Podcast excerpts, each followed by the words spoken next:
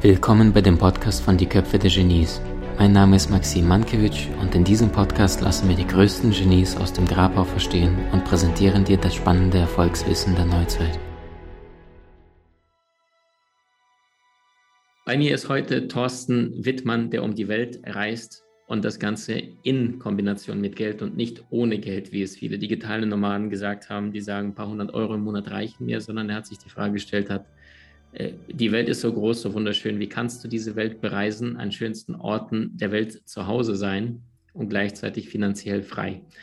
Und wir werden darüber sprechen in diesem Gespräch, wo die Superreichen hin investieren und was sie anders machen, als es vielleicht einer, der tagtäglich nur Mainstream konsumiert und keine Ahnung hat, was mit seinem Geld tagtäglich und jetzt vor allem gerade in der Zeiten von Inflation passiert. Thorsten, Du bist wahnsinnig vielen erfolgreichen, finanziell freien Menschen, Millionären, Milliardären begegnet, hast sehr viele Gespräche geführt, hast Events auf die Beine gestellt. Wo investieren die Superreichen und was machen sie anders als ein Normalsterblicher? Okay, fangen wir, bevor wir zu dem Teil kommen, fangen wir erstmal an, wo investieren die nicht wirklich vermögenden Menschen, also aus finanzieller Sicht gesehen. Und die sind vor allem äh, brauchen wir einfach nur Statistiken anschauen. Die sind vor allem Bankguthaben, Lebensversicherungen, Bausparen und vielleicht ein paar Aktien mit dazu und glauben auch, dass es eine wirkliche Streuung ist. Ist es aber nicht, weil es alles ein Geld wert, was durch Inflation beispielsweise mehr und mehr entwertet wird. Ein Finanzsystem kann in dieser Art und Weise eh nur noch existieren durch die Nullzins bzw. sogar Negativzinsen. Das heißt, Banken zahlen sogar dafür, wenn sie Geld verwahren. Also in diesen skurrilen Zeitleben hatten wir historisch auch noch nie. Also wir können auch gar nicht sagen, ob das irgendwie funktioniert, aber die Politik und die Notenbanken sagen, nee, wir haben da natürlich alles im Griff. Also das, äh, also das übliche Spielchen, was wir schon immer dort draußen erleben. Also Brot und Spiele auf eine neue Art und Weise, wie wir es bis dato noch nicht hatten. So, und das heißt, wie kann man jetzt selber sein Geld sinnvoll investieren? Ich sehe letztendlich zwei Möglichkeiten, wie man als Privatanleger hier herangehen kann.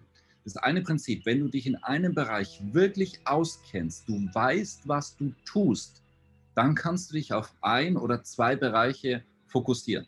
Also nehmen wir als Beispiel, dass man mit Immobilien sehr, sehr viel machen kann und ein großes Vermögen aufbauen. Das müssen wir nicht beweisen, das wissen wir. Genauso wie mit Aktien. Aber wenn man halt einfach irgendwie, einfach nur irgendwelche, weil es jetzt gut klingt, ähm, und jetzt ja irgendwie alle Amazon und äh, wenn man viel von Google und so weiter gehört und das ja irgendwie nach oben geht und deswegen glaubt, ja, dann kaufe ich es auch. Das kann ja dann auch einfach auf richtig in die Hose gehen. Stichwort Wirecard beispielsweise. Haben ja viele einfach irgendwie nachgekauft. Toller Name, ist ja irgendwie eine große, tolle Firma. Wissen zwar alle nicht so genau, was die machen, aber ja, die sind ja irgendwie sehr, sehr aufstrebend. Und da kann man halt richtig Geld verlieren. So wäre wie mit Wirecard beispielsweise extrem viele Menschen viel Geld verloren haben, wenn sie einfach nicht wirklich wussten, wussten was sie tun.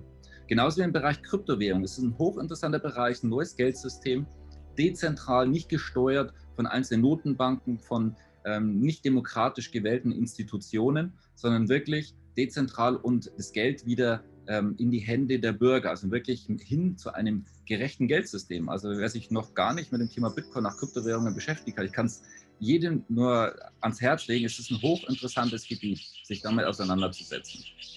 Und wenn man sich damit auskennt, da kann man sehr, sehr viel Geld damit machen. Wenn man sich überhaupt nicht auskennt, auch gar nicht versteht, wie der Bereich funktioniert, und dann geht halt Bitcoin auch mal wieder nicht nur 50 Prozent, sondern auch mal wieder 60, 70, 80 Prozent vorübergehend nach unten. Ja, und habe ich auch keinen Zweifel, das wird wieder passieren. Na, wenn die meisten ansonsten nervös, die das nicht verstehen, gehen dann ähm, entnervt, entsetzt wieder raus und verlieren dadurch potenziell einen Haufen Geld. Ja, das ist halt, wenn man nicht weiß, was man tut, wenn man äh, Investieren und Geldanlage nicht versteht, die Märkte, man sich nicht damit auseinandergesetzt hat, sondern einfach nur halbmäßig emotional mit hineingegangen ist, weil halt irgendwie jetzt alle so gefühlt mit Bitcoin gerade reich werden, halt nur ich nicht. Ja. Das, das ist halt wichtig, dass man es versteht. Man muss die einzelnen Bereiche wirklich verstehen. Oder die zweite Möglichkeit, du kannst extrem breit streuen auf, auf viele Sachwerte, die auch Inflation und auch eine potenzielle Währungsreform, jetzt den Euro zum Beispiel nicht mehr geben sollte, die das auch überstehen. Und da muss man sich jetzt vielleicht nicht ganz intensiv mit den einzelnen Bereichen auseinandersetzen. Also man sollte auf jeden Fall die wichtigsten, sagen wir mal, Grundkenntnisse dazu haben, nach Wissen, äh, wie der Bereich funktioniert. Und da kann man wirklich extrem breit streuen. Das geht also von den klassischen Sachwerten, also wie Aktien und Immobilien hatten wir beispielsweise. Jetzt kommen Kryptowährungen neu mit dazu. Jetzt gibt es ja äh, sogenannte NFTs, wo man also digitale Kunstwerke kaufen kann. Hochinteressanter, also ein spekulativer Markt, wo man aber definitiv sehr, sehr viel Geld mitmachen und verdienen kann. Dann man kann in Whisky investieren. Ja?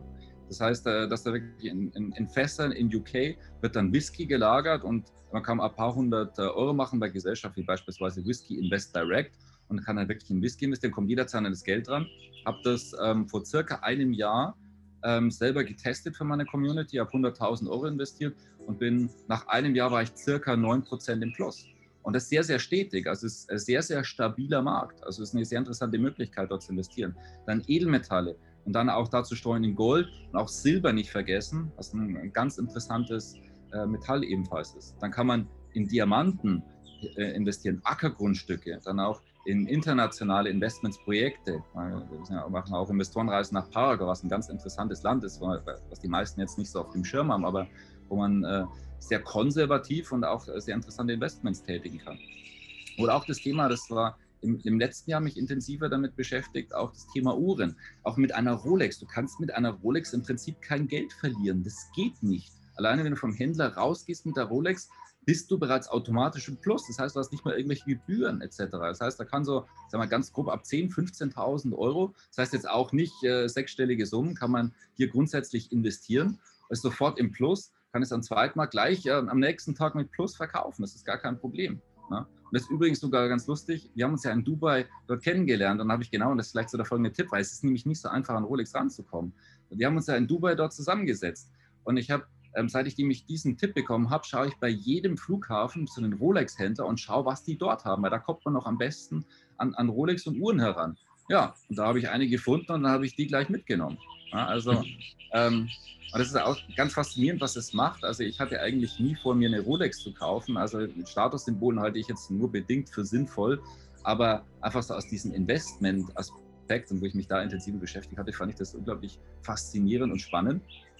Und ähm, auch, und auch darüber hinaus, das ist ganz interessant, weil es eine Geldanlage ist, ja haptisch, die hat man dann, was das mit einem macht, das hätte ich niemals gedacht. Dann habe ich diese Rolex und ich schaue mir die regelmäßig an und ich finde die einfach schön. Ich habe die jetzt auch gerade neben mir liegen, wegen dem Grundreichtumsbewusstsein. Das, das muss ich jetzt irgendwie rüberbekommen. Das heißt, ich habe da gute Energie und schaue auch, dass ich dann ständig ein Reichtumsbewusster bin und eben nicht in den Mangelzustand. Ne? Da kann man wirklich auch mit so einer Rolex, man kann geldanlagemäßig nichts falsch machen. Auch für die Damen, die heute zuschauen. Da das sollte man auch vielleicht nicht so emotional sehen. Damen, Rolex sind leider nicht so als Investment geeignet. Kann auch kein, äh, also werden zumindest, da braucht man keine ähm, hohen einstelligen oder zweistelligen Renditen erwarten, werden auch ihren Wert erhalten. Aber auch darüber hinaus, aber auch da, inflationsgeschützt dort investieren mit einer Damen-Rolex geht grundsätzlich genauso. Und auch was das mit einem macht, weil man fühlt sich an, dass man eine Rolex macht. Die Erfahrung habe ich selber gemacht, obwohl ich ja jetzt selber ich auch schon seit 20 Jahren damit beschäftige ähm, und da auch schon äh, durchaus einiges äh, für mich aufbauen durfte.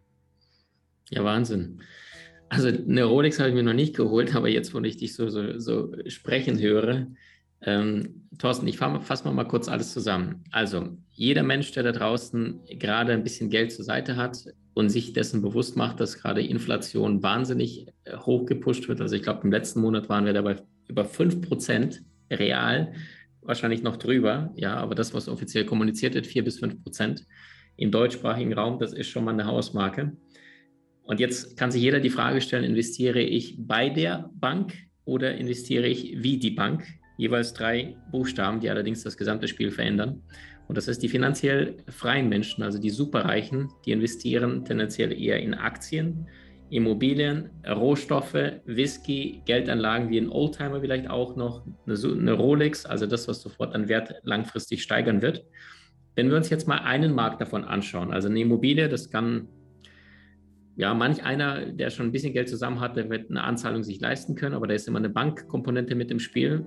Thema Aktien geht vielleicht ein bisschen einfacher. Ja, relativ jeder kriegt ein Depot heutzutage eröffnet. Im Bereich Aktien gibt es ja die ETFs, die Fonds und die Einzelaktien. Vielleicht magst du da einen kurzen Überblick geben für die Menschen. Was ist der Unterschied grundlegend?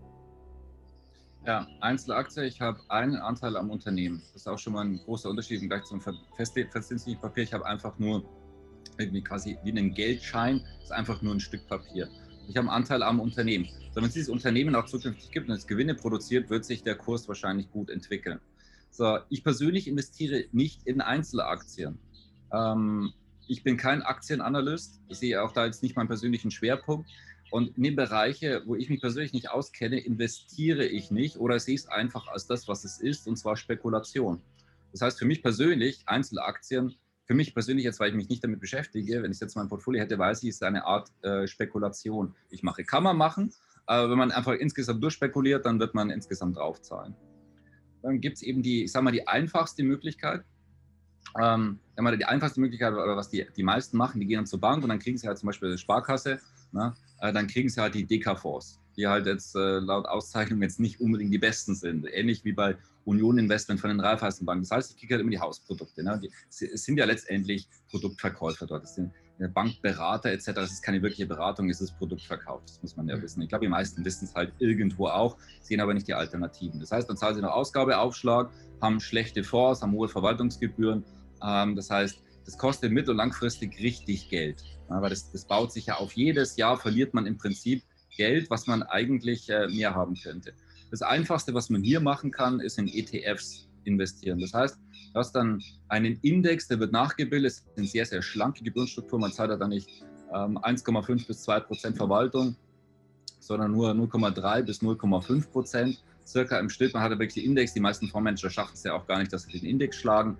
Das heißt, äh, und dann kann man auch viel günstiger investieren. Man kann dann zum Beispiel auf justetfs.com kann man beispielsweise einfach mal vergleichen, also einfach mal Just ETF eingeben. Bei Google hat man sofort die Homepage und da sieht man, was es dort alles gibt. Bei ETFs, äh, da kann man im Prinzip auch nicht wirklich was, was falsch machen. und dann sucht man sich einfach dort raus und kann sich sein eigenes Portfolio, kann man sich auch wirklich sehr, sehr einfach über YouTube oder über Google selber das Wissen aneignen, um dann selber investieren zu können. und sich dort so ein Weltportfolio beispielsweise aufbauen. Ein bisschen Emerging Markets dazu, vielleicht noch das ein oder andere Trendthema. Na, und et voilà, hat man schon ein gutes Portfolio selber aufgestellt, spart das sehr, sehr viel Geld, die ganzen Ausgabeaufschläge und viele Gebühren.